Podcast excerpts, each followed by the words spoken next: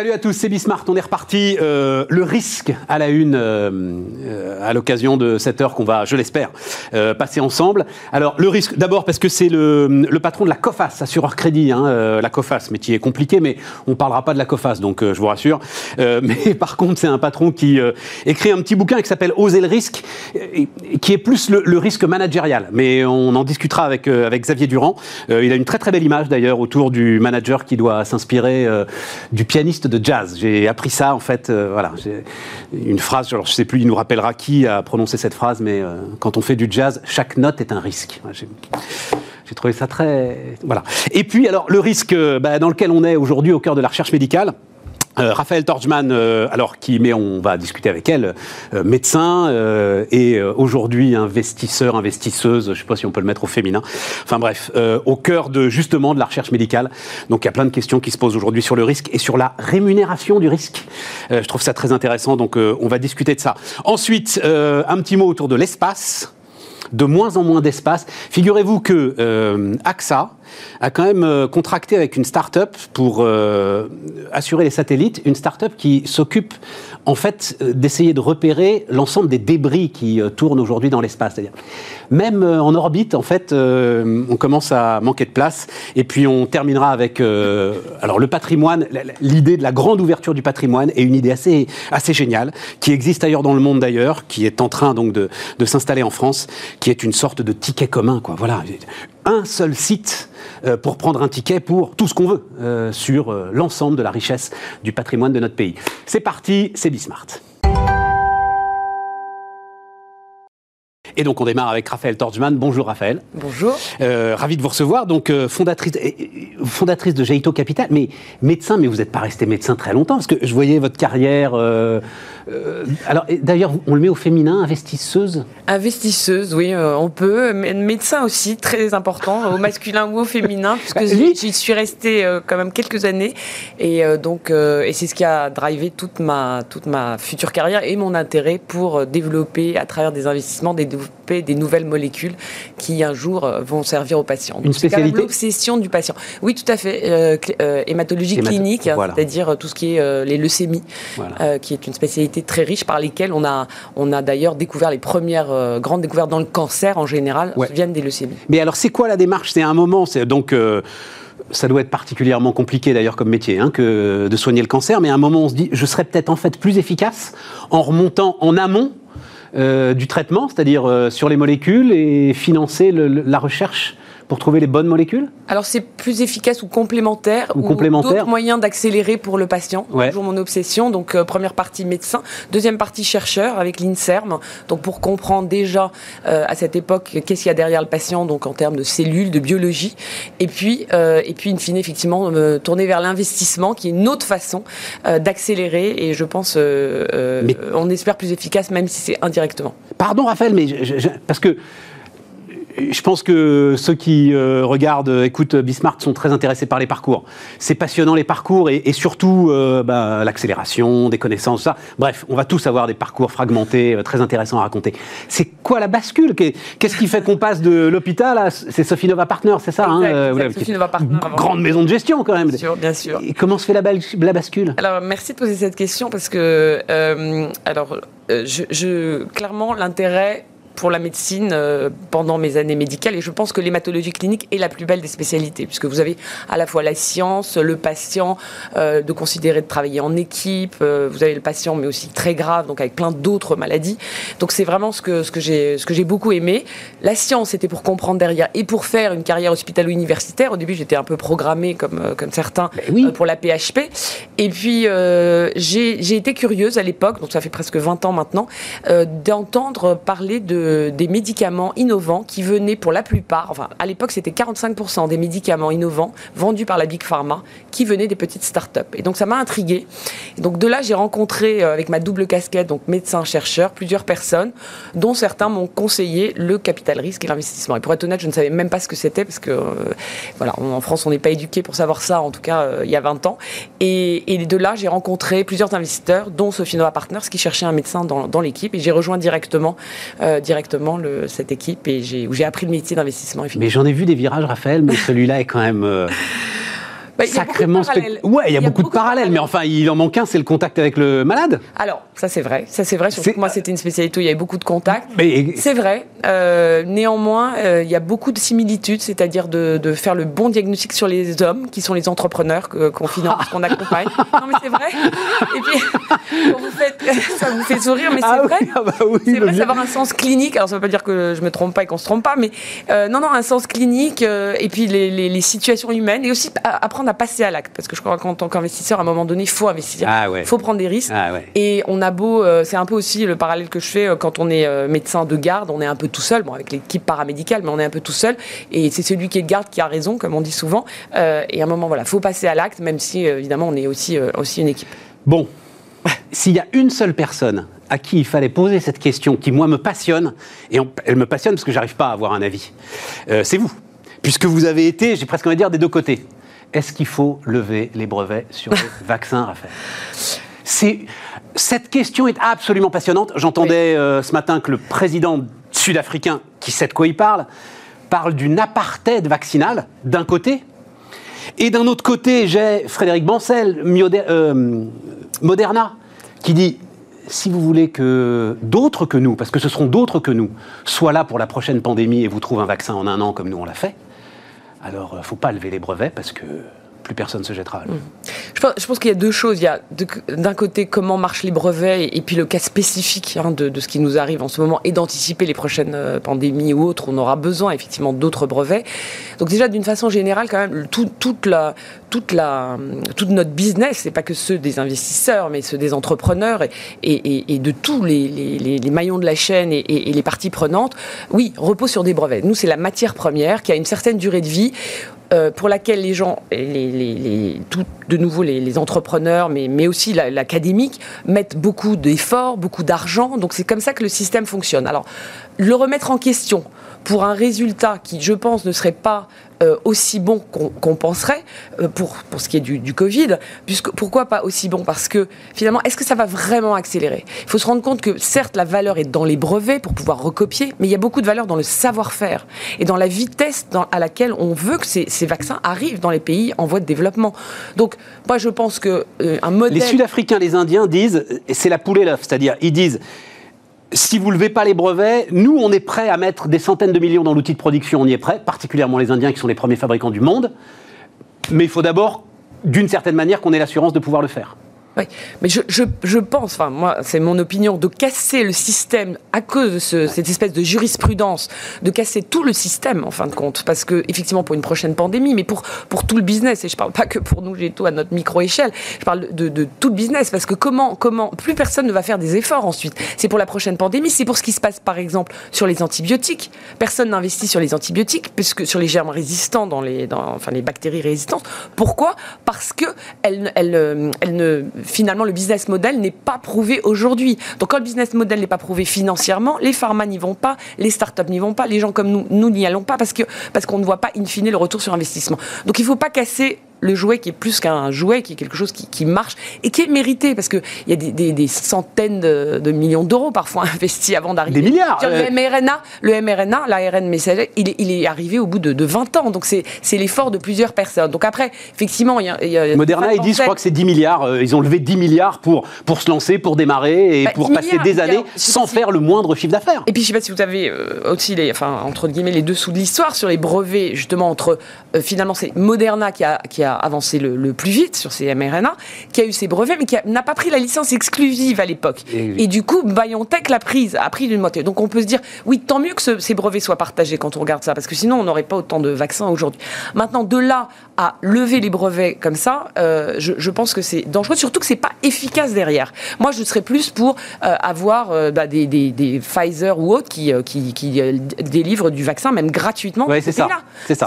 Que ce ça. soit leur choix d'entreprise, Ah oui. à un moment que, Et puis à un moment, de faire des dons. oui, de faire des dons. Et puis ça, ça- ça- ils peuvent. Quoi. Je veux dire, je pense que le retour sur investissement, ils l'ont eu Ouais. largement. Ouais. Donc, Mais alors, Raphaël, en fait, c'est tout le sujet passionnant de votre métier. Et encore une fois, poser la question à un médecin, c'est formidable. C'est le mot business. Accroché, en fait, à la santé, aux médicaments, à sauver des vies, à etc. Vous avez connu des patients dans la détresse, oui.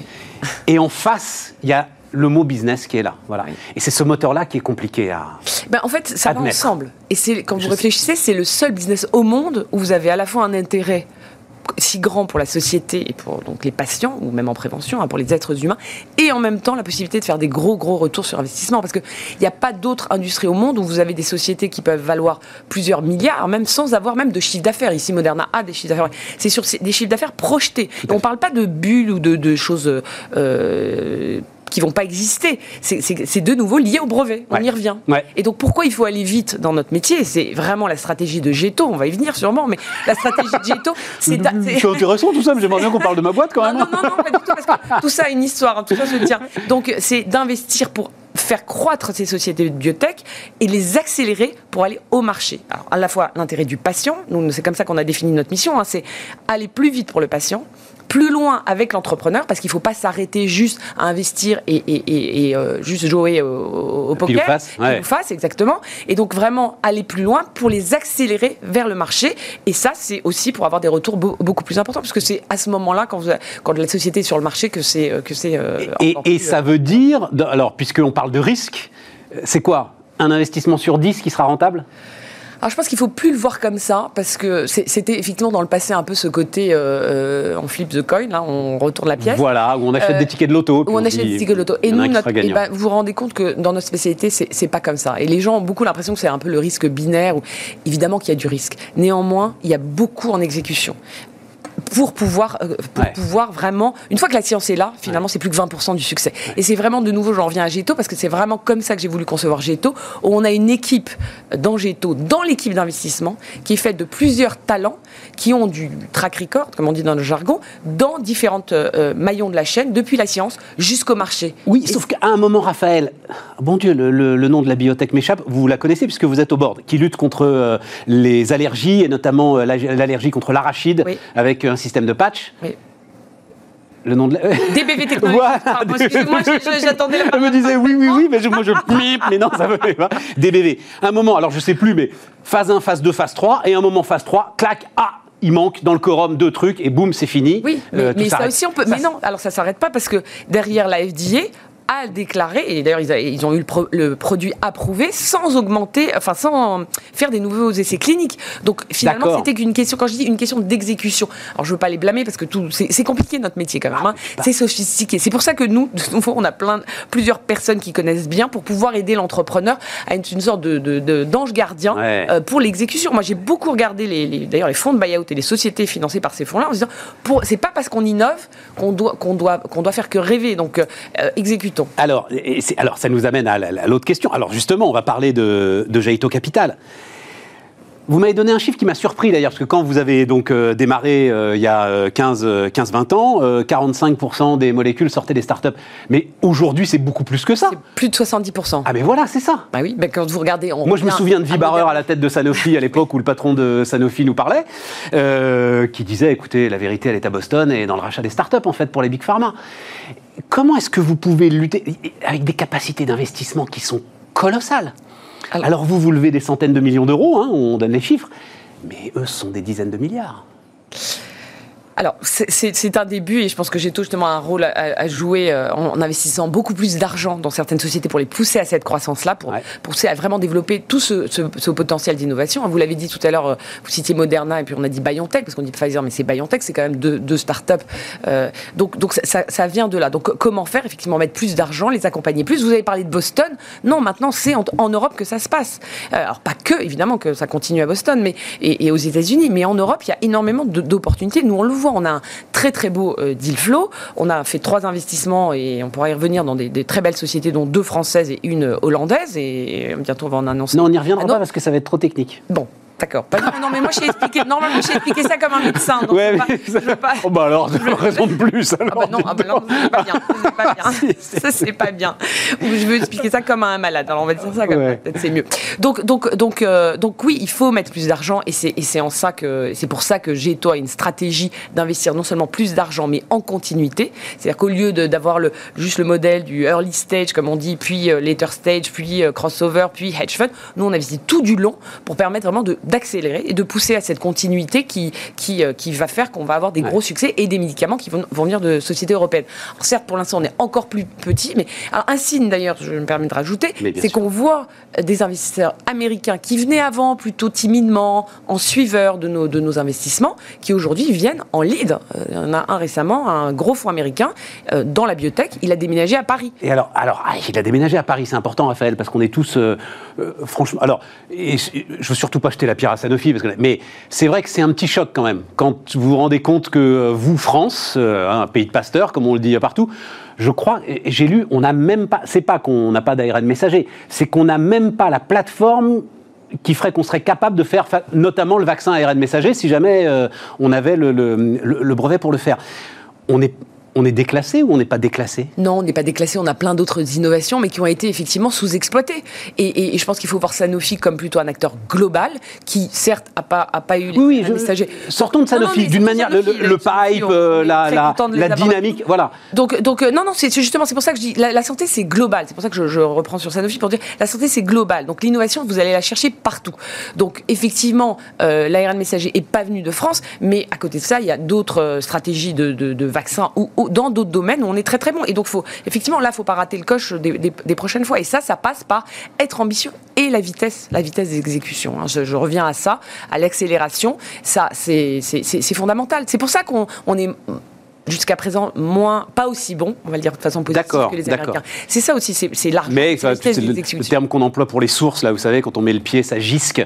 Euh, on, peut dire ça, c'est-à-dire il y a du dynamisme, il y a de la recherche. il y a, des, scientifiques qui sont de plus en plus euh, enfin, avec l'esprit entrepreneur. Il y, a, il y a vraiment tout ce qu'il faut. La seule chose qu'on n'est pas complètement encore, c'est le marché public, enfin le, euh, marché public boursier, pardon.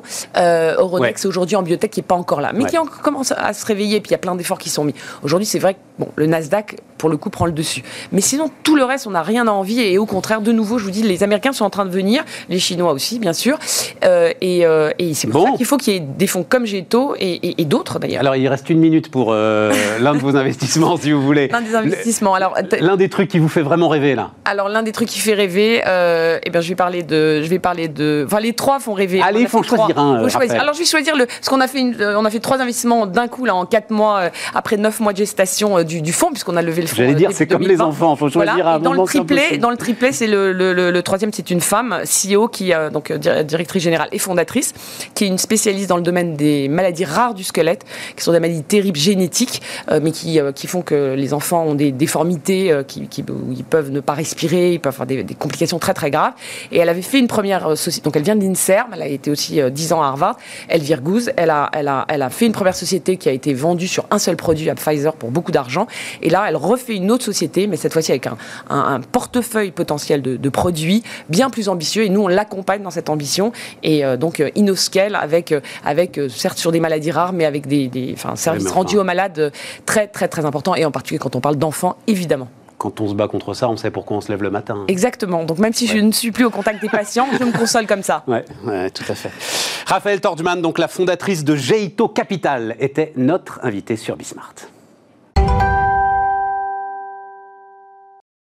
On repart, les amis. Donc, euh, bah, toujours. Alors, pour le coup, c'est le, c'est écrit dessus, comme le port salut. C'est la, la, thématique hein, autour du risque. Euh, Xavier Durand, donc euh, avec nous, le patron de Cofas. Bonjour, Xavier. Bonjour. Le prenez pas mal. Je disais, tout, je disais en sommet, on va pas parler de Cofas.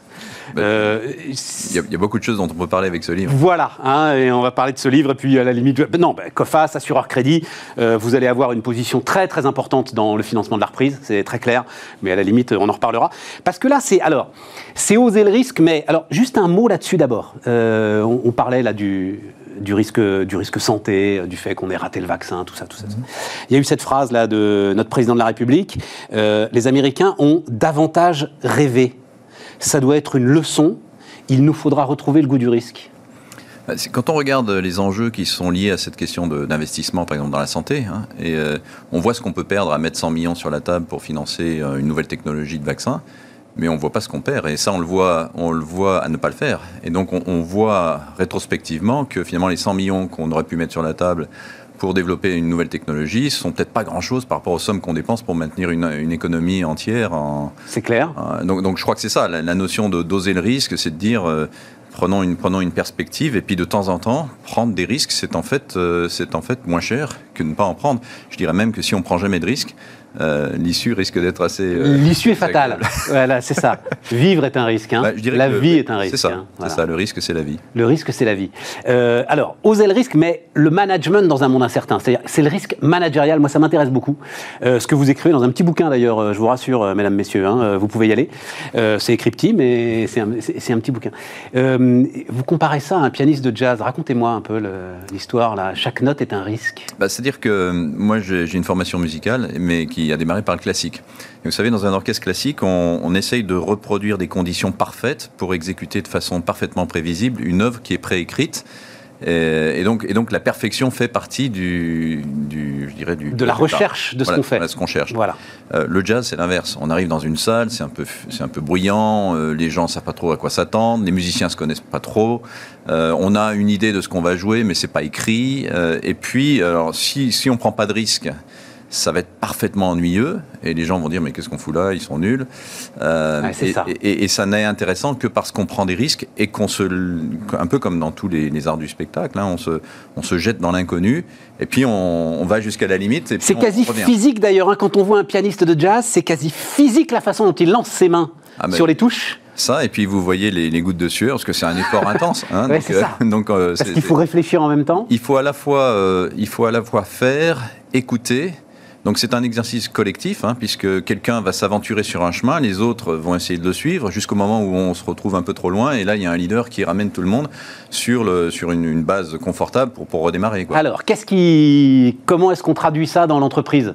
Il faut une forme d'harmonie. Non, Qu'est-ce qui crée l'harmonie en fait? C'est quoi? C'est une culture commune? C'est une culture. Vous voyez, moi, je, défends dans le, livre que finalement, vous regardez, des siècles sont passés, on est toujours, euh, l'humanité est toujours en train de se battre avec les mêmes démons, c'est-à-dire euh, les guerres de religion, les pandémies, les crises financières. Alors on sait que ça existe, on sait qu'il va y en avoir, on ne sait jamais les prévoir. Donc on, est euh, finalement assez démunis quand il s'agit de dire bah, cette crise du Covid, quand est-ce qu'elle va arriver? À quoi elle va ressembler, par où elle va démarrer, comment ça va se passer, est-ce qu'on aura des outils pour, pour y faire face Et on n'a aucune de ces réponses, précisément.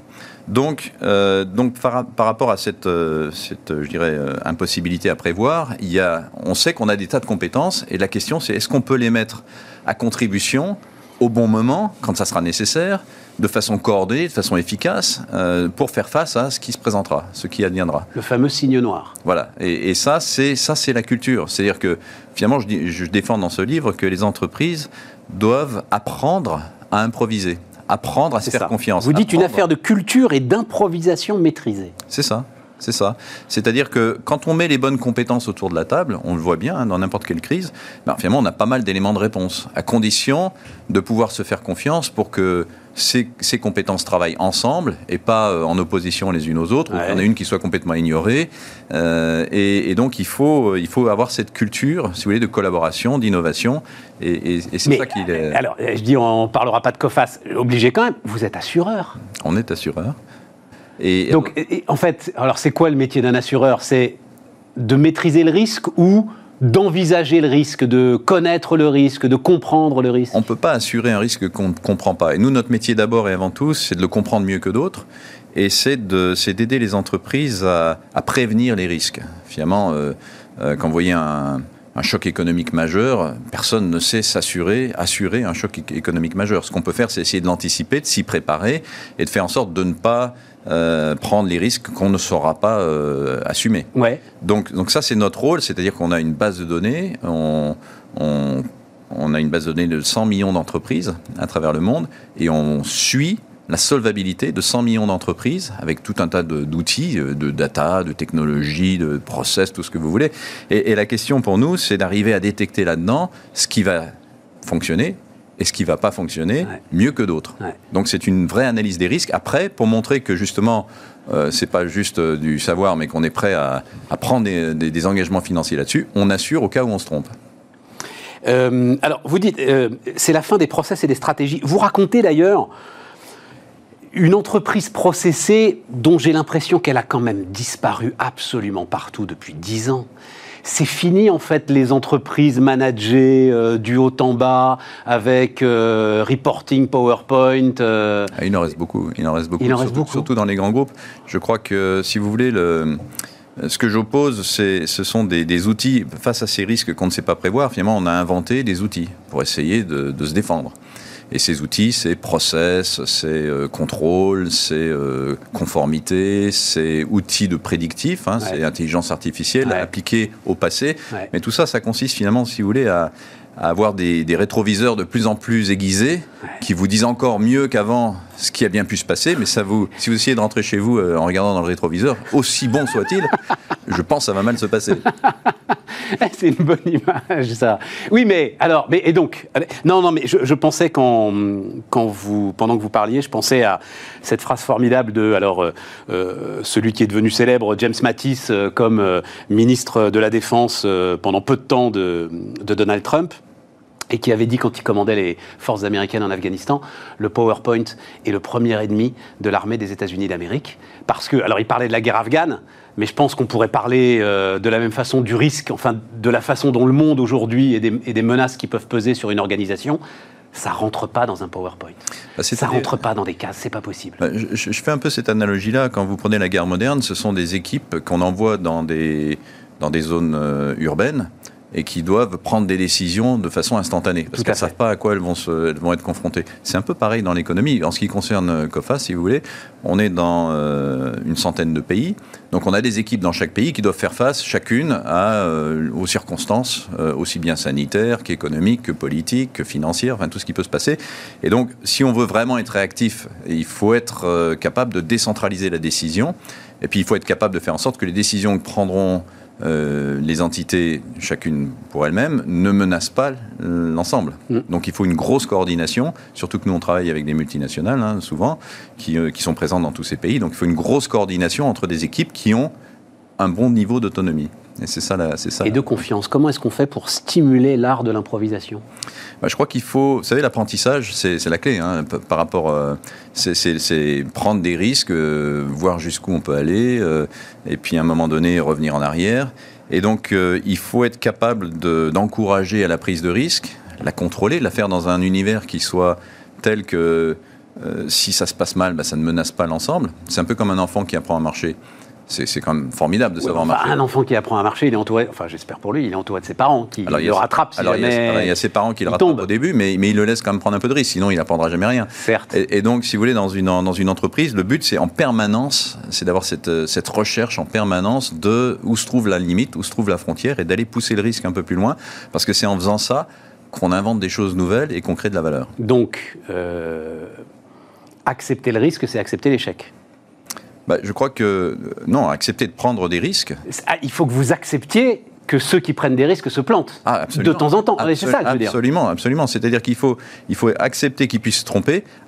Il faut s'assurer qu'ils apprennent de leurs erreurs et de leurs échecs, parce que ça c'est très important. Hein. On apprend l'apprentissage par l'échec, c'est dire bah, je me suis trompé, mais finalement j'ai compris ce qu'il fallait pas faire, et donc la fois d'après, bah, je vais faire mieux. Et donc c'est ça, c'est se tromper, euh, euh, ne pas réussir et apprendre pour la, fois d'après. Euh, développer une culture managériale qui accepte l'échec C'est l'enjeu.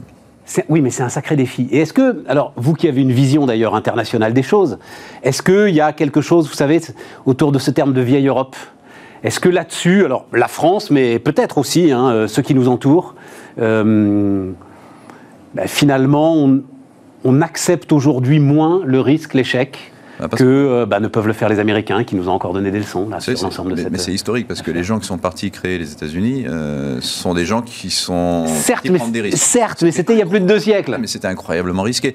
Or, ils n'avaient rien à perdre. Alors, ils n'avaient rien à perdre. C'est une notion importante du risque, ça. Hein. Il n'y a pas vraiment de risque si vous n'avez rien à perdre. Toute la question, c'est qu'on a beaucoup à perdre aujourd'hui dans la société. Donc, on est plus focalisé sur ne pas perdre que sur gagner.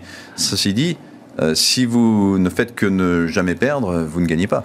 Et, euh, le monde change. Donc on est obligé de prendre des risques. Un dernier mot. Euh, aujourd'hui, des chaînes de risques, en fait, s'installent. Enfin, quand je discute avec des directeurs des risques, que je fais assez régulièrement et j'en suis absolument ravi, aujourd'hui, ils ont quand même, ils le disent plus sans doute qu'avant le Covid, la notion de chaîne de risques, de risques domino, de choses comme ça qui sont encore plus complexes euh, aujourd'hui à maîtriser, ce qui euh, va dans votre sens. On ne peut qu'improviser face à ça. Ah, c'est-à-dire qu'il faut essayer de prévoir. Donc, euh, je crois que c'est important. On ne peut plus aujourd'hui s'appuyer sur un scénario donné.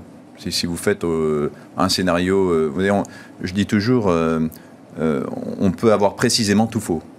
Euh, si Ah, on regarde un scénario. Euh, je préfère que regarder plusieurs scénarios de façon assez large, en se disant, bon, on ne sait pas très bien où ça peut aller, mais on voit à peu près les enchaînements, on voit ce qui peut se passer, on peut faire du euh, what if, comme on dit en anglais.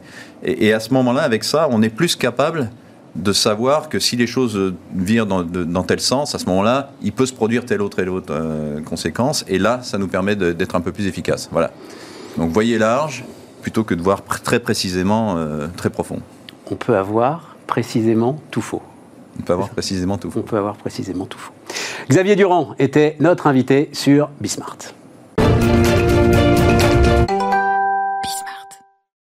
Allez, on repart les amis, on repart avec, euh, avec l'espace. Julien Candgrel est avec nous. Bonjour Julien, Bonjour Stéphane.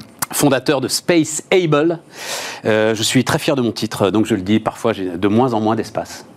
Ah, je le C'est découvre. pas mal, hein, de moins en moins d'espace. Non, alors, donc, partons d'un. Alors, c'est un double fait d'actualité. Mais partons d'un fait d'actualité quand même. Euh, je parle sous votre contrôle, évidemment. Euh, AXA vous demande de l'aider à assurer les opérateurs de satellites. Alors, euh, AXA XL, qui est la filière euh, d'assurance spatiale de AXA. Enfin, XL, c'est même la filiale B2B, voilà. Exactement. Euh, assurance En fait, d'entreprise. est, est déjà engagé dans, dans- dans l'assurance spatiale. Ce qui se passe, c'est un changement de paradigme complet. Euh, on est à peu près aujourd'hui à 2700 satellites dans l'espace. En 2030, on est à 100 000 ou 107 000. Redonnez-moi ça. Bah, de, 2700. de 1960 à 2020, on est entre 0 et 2000. 2030, 100 000 à 107 000. Donc, comme vous faites un lancement normalement à peu près tous les 5 ans, ça veut dire que d'ici 2030-2032, vous aurez 300 000 satellites lancés dans l'espace. Ariane en, en lancé 11. Et- Attends, attends, attends, Julien, je comprends rien à tes chiffres. Euh, euh, en 2030, tu as- donc on parle de ce qu'on appelle l'orbite basse, hein, j'ai découvert ça, on est entre... L'orbite basse, c'est entre 300 km et, 1200, et 2000 km. Techniquement, l'ISS est à 400 km. Voilà, c'est ça. Et la masse des choses importantes, elle est entre 500 km et à peu près 1200 km. Et donc là, il y aura 100 000 ou 300 000 euh, satellites J'ai parlé de lancer. Donc il y aura 100 000 satellites, mais comme vous les relancez en général tous les 5 ans, qui est normalement la durée, ça veut dire qu'il va y avoir 300 000 satellites lancés en à peu près 12-13 ans, et il y aura en 2030 100 000 satellites orbitant autour de la Terre. Et combien en état de marche et combien euh, en 100 000 o- o- opérationnels. opérationnels, voilà. Et les autres seront des boîtes de conserve. Alors certains euh, seront en orbite euh, euh, parking, et puis d'autres vont progressivement retomber, vont retomber dans l'atmosphère. Orbite parking, c'est quoi? C'est qu'on on peut envoyer le satellite un peu plus haut au moment où il va... Exactement. Là, et puis il y a un moment où il est en fin de vie, s'il est assez haut, il va rester là-haut.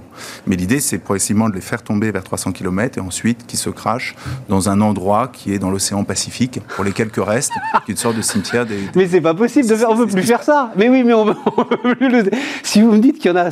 Parce que quand il y en avait quelques-uns, on peut comprendre que la NASA elle les fasse tomber dans la mer. Mais s'il y en a 100 000, 200 000, enfin, ça va devenir pire que le plastique. Mais, mais, mais surtout que, et donc c'est la question de l'environnement spatial qui se pose. En fait, vous le dites parfaitement. C'est-à-dire que dans les années 60, on a fait des, des- si vous voulez, des exploits. On lançait euh, un astro- quelques astronautes sur la Lune, les États faisaient ça. Avec euh, Elon Musk, notamment à partir de 2000, Ben voilà. on a vraiment travaillé sur le prix. Donc on a fait non seulement des exploits, mais des choses beaucoup moins chères. Et à force de faire des lancements moins chers, des propulsions moins chères, des satellites moins chers, des communications moins chères, des antennes moins chères, aujourd'hui on peut faire des constellations moins chères, et donc vous avez un problème de congestion dans l'espace. Et la nouvelle question de l'espace, c'est ça, et c'est ça qu'on organise avec AXA XL. C'est un changement de paradigme complet et très en avance de phase. En fait, ils se disent, voilà, comment est-ce qu'on va arriver à rendre l'espace assurable? Mais alors, alors c'est court. parce qu'on n'a pas dit ce que faisait euh, Spaceable. Qu'est-ce que vous faites, vous, concrètement, dans cet euh, Alors nous, on veut environnement que vous décrivez l'orbite basse, c'est-à-dire qu'on veut tout simplement, c'est très simple, savoir à tout moment où est votre satellite, quel est son environnement solaire et quel est son risque? Est-ce qu'il y a d'autres satellites ou est-ce qu'il y a des débris? C'est tout ce qu'on veut faire. Et notre, notre proposition, c'est se dire, c'est tellement important l'espace qu'on ne peut plus être négligent. Et on dit aujourd'hui, quand on envoie un satellite dans l'espace, on ne peut plus l'envoyer comme ça. On doit l'envoyer avec ce sorte de, GPS très, très, très amélioré. Et pour certains, donc on fait une plateforme de data spatiale qui va fournir toutes ces datas critiques sur où vous êtes, votre environnement et le risque qui est autour de vous. Ça, c'est la première chose. C'est une plateforme de données spatiales. Mais alors, juste Une sorte sur- de GPS spatial. Ouais, mais sur ces données spatiales, euh, Julien, ce qu'on voit dans les films, où euh, tout à coup les gars là, ils sont euh, en sortie, et puis vous, il y a un boulon qui passe à quelle vitesse d'ailleurs euh, 27 000 km/h, la vitesse en orbite. Mais ça, c'est pas dans les films. C'était il y a Donc, 10 jours. Ça, c'est voilà, ça c'est une réalité. Ça. Quand Thomas Pesquet est allé dans le Dragon de SpaceX pour se docker dans l'ISS, en fait, ce qu'on ne sait pas, c'est qu'au bout de 24 heures, il est arrivé près de la station. Et là, en fait, il y a eu un risque. Et donc, on a dit ce qu'on appelle un close call. Il y avait deux trois boulons qui se baladaient dans le coin, quoi. un débris. Vous devez rentrer dans le vaisseau, vous mettre en combinaison et rentrer dans le vaisseau. Et on a appris le lendemain qu'en fait c'était une fausse alerte. Donc sur une mission aussi fondamentale que celle-ci, notre, notre, notre astronaute Oui, on en- allant sur l'ISS, a qu'un, dis donc. précisé aux quatre coins de la Terre, on a ce risque et on l'apprend le lendemain. Nous, tout ce qu'on veut en fait, c'est que ce genre d'information, on le sache précisément et on avance de phase. Mais on est, euh, vous êtes, en, enfin, vous serez ou vous êtes en capacité de cartographier justement ces boulons, euh, ces espèces de bras euh, de titane qui se battent. fonctionnalité. Alors, de- de- alors, Parce que c'est, euh, on est dans l'infiniment grand et pour le- ça veut dire que c'est dans l'infiniment petit qui se déplace, comme vous le dites, à 27 000 euh, km/h. C'est, enfin, Alors, il faut, il faut bien regarder les, les masses. De, de- de quel espace on parle? C'est 300 trilliards de kilomètres cubes. Cet espace entre de 40 000 kilomètres. mais oui, à ce qui me fait penser qu'il y a de la place. Non, mais j'allais finir avec ça. Allez-y, C'est- allez-y, allez-y. C'est donc 10 000 fois l'atmosphère autour de la Terre. Ça veut dire qu'on ne va pas le faire tout seul. Ça veut dire que personne ne va avoir la solution pour tout le monde. Ce qu'on dit, nous, c'est que collectivement, aujourd'hui, après avoir envoyé tant de choses dans l'espace, parce que l'espace devient une zone tout à fait critique pour la Terre, pour le GPS, pour l'Internet, euh, pour l'observation, il faut que collectivement, on arrive à assurer un, durée, une- une- une- un niveau de fiabilité infiniment plus grand dans l'espace proche. Ouais. Et ce que fait Spaceable, c'est fournir notamment des données de météo spatiale et une capacité par une plateforme de data spatiale d'avoir encore une fois de la position des éléments de météo et une compréhension de là où sont les débris pour que chacun puisse être sûr. Attends, c'est quoi la météo spatiale? Et ben en fait, le Soleil envoie un certain nombre de, de particules et ça, ça influe considérablement sur vos satellites. C'est quoi la grande problématique des satellites? C'est qu'avant, ça valait un milliard et c'était en orbite haute. Et donc, on mettait 10 ans à les produire et c'était très Orbite protégé. haute, c'est 36 000 km, c'est ça à peu près. Voilà, c'est les géostationnaires là. Voilà. Aujourd'hui, un satellite, en gros, c'est 3-4 millions pour le fabriquer, un petit satellite. Elon Musk nous a dit demain, je ne vois pas pourquoi ça coûterait plus cher qu'une voiture. Donc ça vaudra 100 000 dollars. Et donc, c'est beaucoup plus sensible, parce que c'est beaucoup plus fragile, avec beaucoup moins de capteurs, au Soleil. Et dans les constellations, ce qui est important, c'est que vous n'avez pas simplement un satellite, vous en avez euh, 40 000. C'est ça. Elon Musk- je voulais vérifier ce chiffre avec vous. Elon Musk, c'est 45 000 satellites. euh, oui, 40 000, alors il y a différents niveaux. Et donc, ça veut dire quand il y a un problème, Mais à quoi ça sert, 45 000 satellites? Ben, en fait, quand vous êtes en géostationnaire, vous êtes très haut et donc vous regardez de façon géostationnaire, vous ne bougez pas un point sur la planète. Ouais. Plus vous descendez, plus en fait vous avez une myriade de satellites qui tournent autour de la Terre. Et plus vous descendez bas, pour avoir une couverture en permanence, plus vous devez multiplier le nombre de satellites. Donc 3500 à 45 2... 000 quand même. Eh oui. Et donc quand vous avez un problème, en fait, vous avez 40 000 fois le même problème, puisque c'est le même satellite. Et donc savoir exactement l'impact du, du Soleil sur votre satellite en termes de radiation, c'est absolument fondamental. Un autre point important, ce qu'on appelle le drag, c'est l'espèce de vent solaire qui fait dévier vos trajectoires. Et ça, aujourd'hui, on n'avait pas besoin de l'analyser, parce que les satellites étaient là-haut, qui valaient un milliard. Aujourd'hui, ils sont tous là. Et on ne connaît pas cette information. L'industrie... Et, et- et- et- et il peut être pris dans ce que vous appelez le drag, bah, exactement. comme un bateau dans un courant marin. Exactement. Et pour l'instant, ce qu'a fait l'industrie depuis 2007 jusqu'à 2020, c'est essayer de comprendre les débris. Donc il y en a à peu près 200 millions, il y en a 500 000 problématiques, et il y en a euh, 20 000 qu'on cartographiait. C'est-à-dire qu'en 12-13 ans de travail, l'industrie notamment américaine s'est posé la question des débris, et au bout de 12 ans, on est simplement capable de cartographier 5-6% des débris. Certains disent, oh nous on fait 12. Ouais. Mais c'est rien du tout. Il faudrait être beaucoup plus précis et puis savoir les éléments de météo, les éléments de positionnement.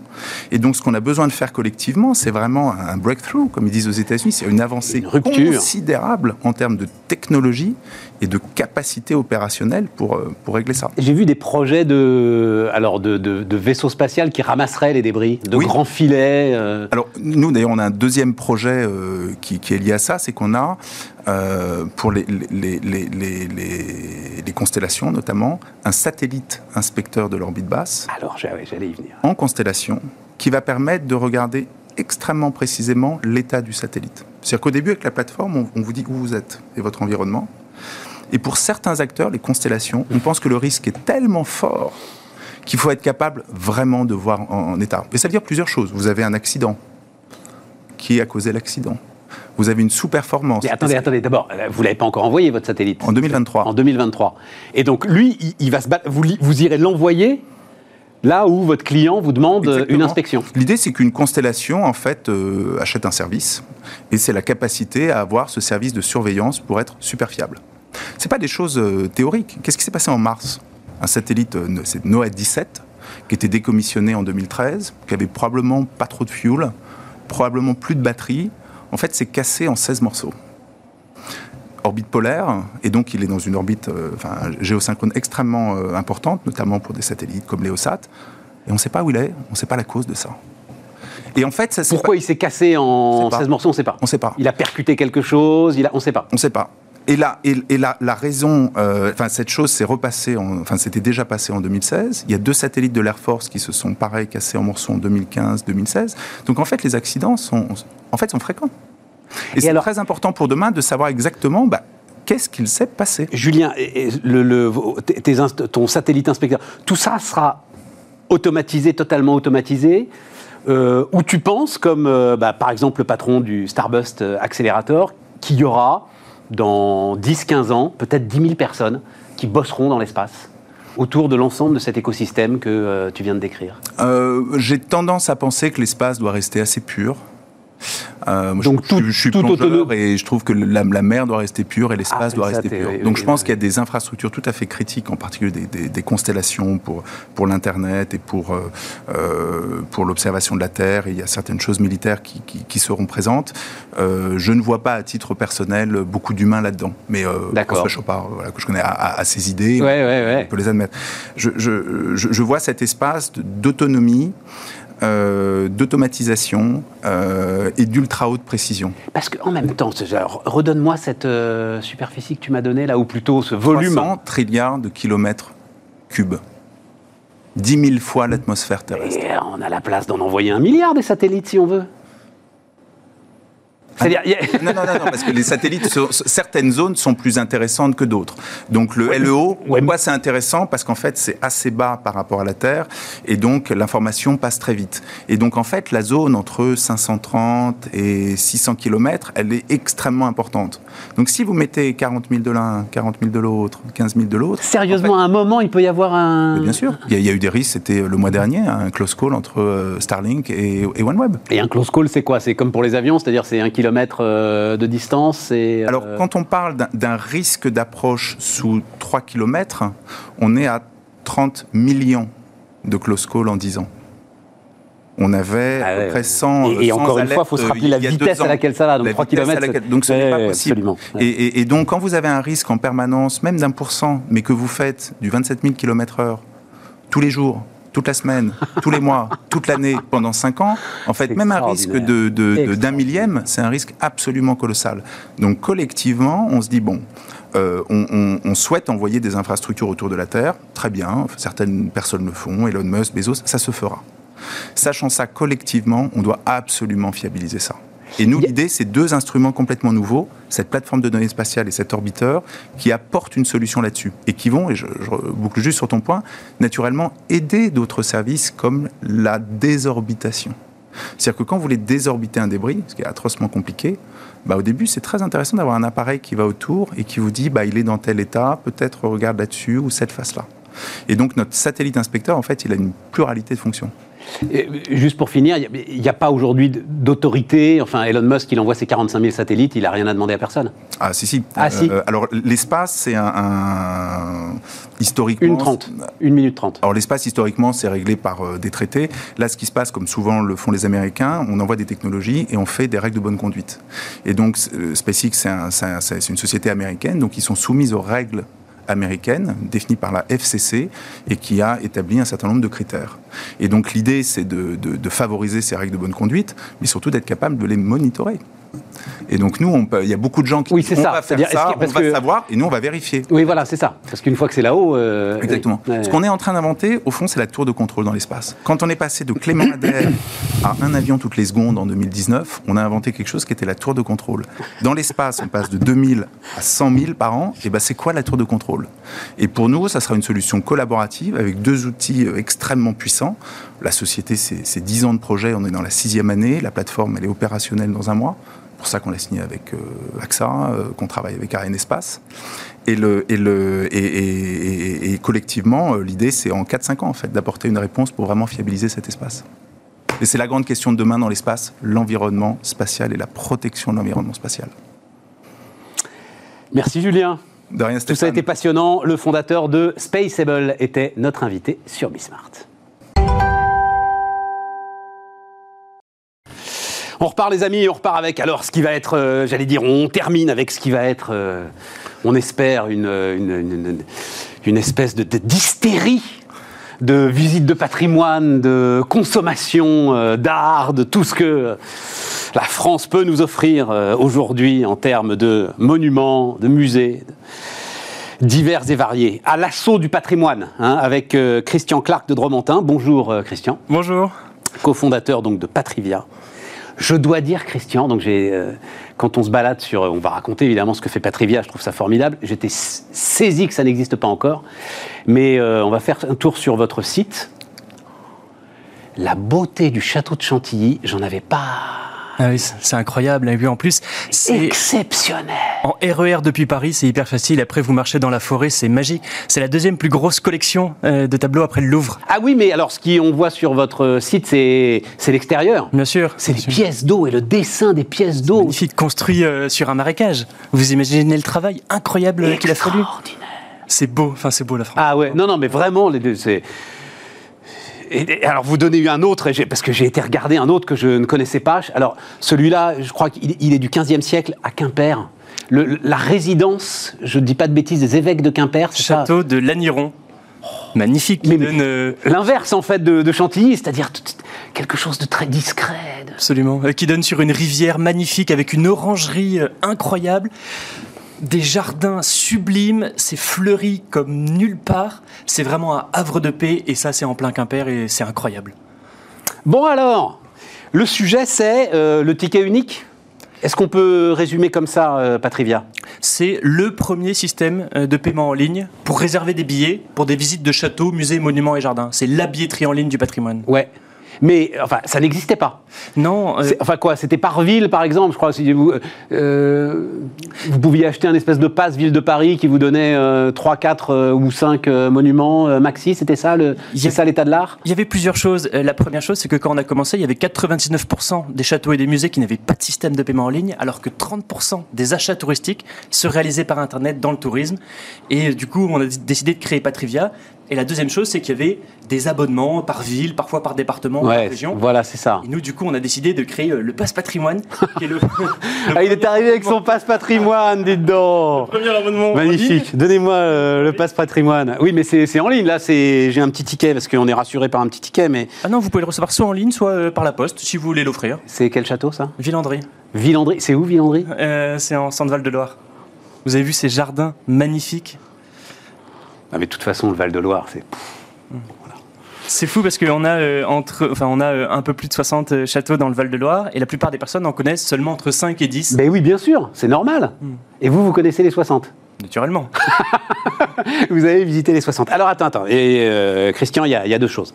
La première, c'est, comme tu dis, la digitalisation. C'est-à-dire, il en est des monuments comme des commerces. À un moment, les gars, faut y aller. C'est ça le. Absolument. Bon. Absolument. Et la digitalisation, c'est un moyen comme un autre de pouvoir ramener plus de trafic, plus de monde et de se faire connaître à une plus grande échelle. Évidemment, mais qu'est-ce que vous faites concrètement? En fait, on centralise euh, l'ensemble euh, de l'information dans une seule et même billetterie. Oui, oui, oui, ça, on va y aller. Mais d'abord, il faut aller voir les châteaux. Les combien de châteaux du Val-de-Loire? 500, en, tout, en tout, on a 550 euh, euh, monuments. Oui, mais ceux-là, là, les, les, les 60 et les plumettes, il faut aller les voir les uns après les autres. Tout à fait. En disant, vous avez un site internet, vous avez un moyen de paiement, vous avez etc. Le gars, non, non, non, non, non. Voilà, Et là, qu'est-ce que vous Et faites? pouvez venir sur Patrivia et si vous avez déjà un système de paiement en ligne, eh ben c'est pas un problème parce qu'on peut agir en tant qu'apporteur d'affaires. C'est ça. Et notamment auprès des comités d'entreprise et des entreprises de manière globale. Mais vous les aidez à se digitaliser, ceux qui ne sont pas digitalisés? Absolument. Euh, si vous voulez, on a fait. Vous euh, avez un kit de, de, de- de mise à niveau voilà, on a dire. créé un guide des bonnes pratiques euh, qui fait un, un peu plus d'une quarantaine de pages pour leur expliquer tout ce qui fonctionne avec le retour d'expérience de ces euh, 500 euh, monuments et plus,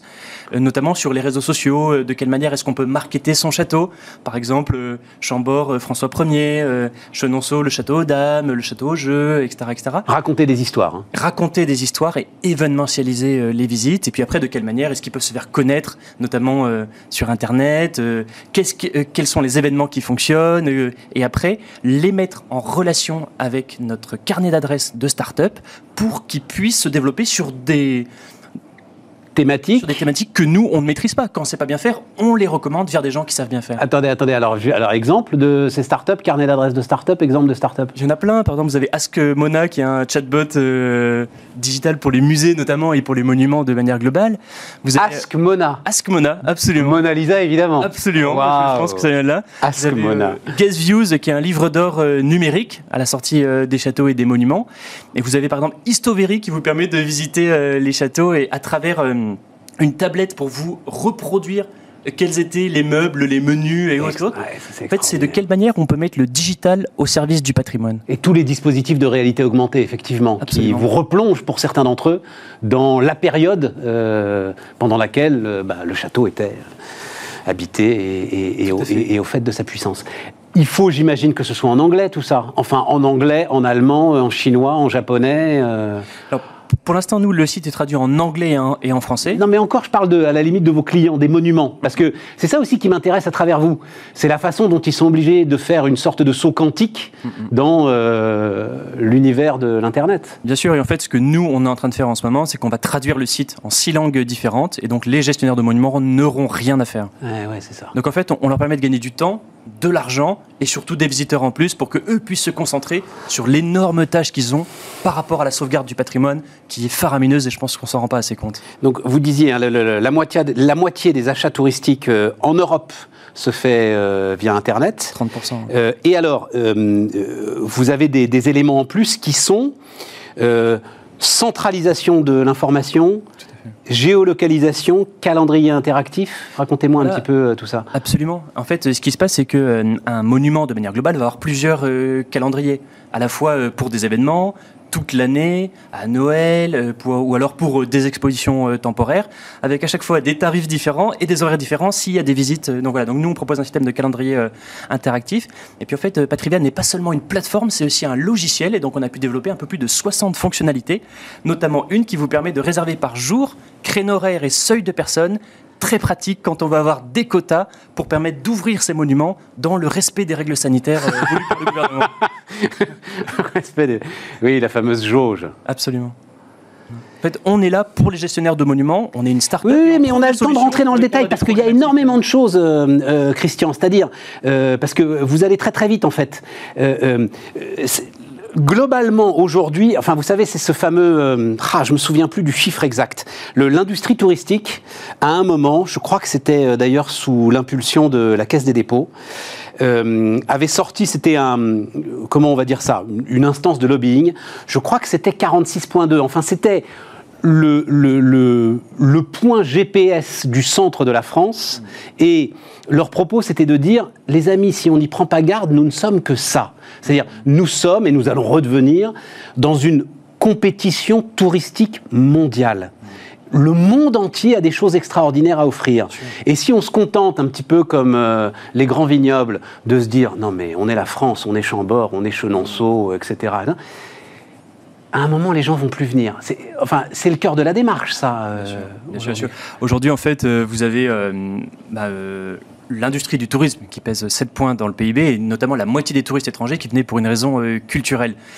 Et la France doit se renouveler, se réinventer, euh, etc., etc. Et notamment, moi je pense, se rassembler dans le patrimoine euh, et la culture à travers, euh, avec les musées également, par rapport à un risque d'ingérence numérique étrangère qui arrive et qui a déjà balayé quelques marchés. Ah oui, mais je pense même pas à ça, moi. Je pense juste à la rentabilité. de- Enfin, sur, sur ces fameux, combien? C'est 90 millions de touristes, hein, je crois, à peu près. Euh, Il y en a la moitié qui nous traversent. Mm, mm. pour aller en Espagne, euh, ou pour aller au Portugal, ou pour aller en Afrique du Nord, enfin peu importe. Là où ça devient très puissant votre histoire, c'est que ce calendrier interactif, cette géolocalisation, cette centralisation de l'info, tout à coup, si je suis hollandais, je vais pouvoir, je vais continuer à traverser, mais au lieu de traverser en deux jours, je vais traverser en une semaine. C'est ça, le- Absolument. euh, avec des états. Et c'était pas possible jusqu'à avant vous, quoi. Tout à fait. Et puis euh, c'est pour nous vraiment une, enfin, la manière de dire aux, automob- aux automobilistes également, ben, faites une pause euh, pour voilà, ne pas avoir d'accident et profitez-en pour voir du beau, vous faire du bien, parce que le beau, ça fait du bien, et notamment avec Patrivia. Comment ils vous accueillent les gestionnaires de patrimoine, euh, de châteaux, etc. Euh, très bien. Je suis pas sûr, moi.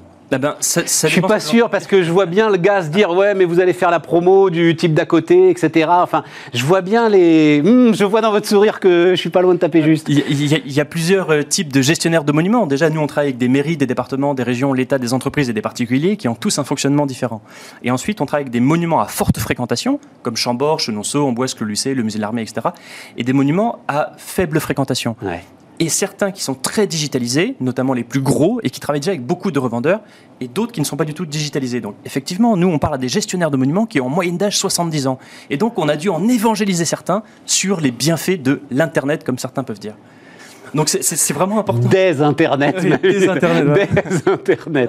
Et c'est et c'est vraiment. euh, et nous, on a un rôle d'accompagnateur à travers ces personnes, un peu de. pas de lanceur d'alerte. numérique, mais parce que c'est pour que ça marche, pour que Patrivia marche, il vous faut les, le patrimoine oublié, mais il vous faut aussi les grands monuments. Bien sûr. Et bien oui, sûr. c'est ça. Parce que les personnes sont euh, naturellement euh, attirées par les grands monuments de ceux qui, eux, qui connaissent, qui vont pouvoir vous visiter. Et après, euh, on va pouvoir leur dire justement sur, sur Patrivia, vous avez visité ce, euh, ce monument, avez-vous pensé à celui-là, celui-là, celui-là, que vous ne connaissez pas et que vous n'auriez pas connu autrement Mais je comprends bien la difficulté, c'est-à-dire qu'il faut faire appel, je vais appeler ça au sens civique, patriotique, j'en sais rien moi, euh, des invalides, pour que euh, acceptent que vous vendiez leur ticket, parce que euh, être sur Patrivia, ça veut dire soutenir aussi l'ensemble des monuments et l'ensemble du patrimoine Absolument. qui euh, aujourd'hui est en difficulté. Stéphane Bern vous adore, j'ai vu ça sur votre...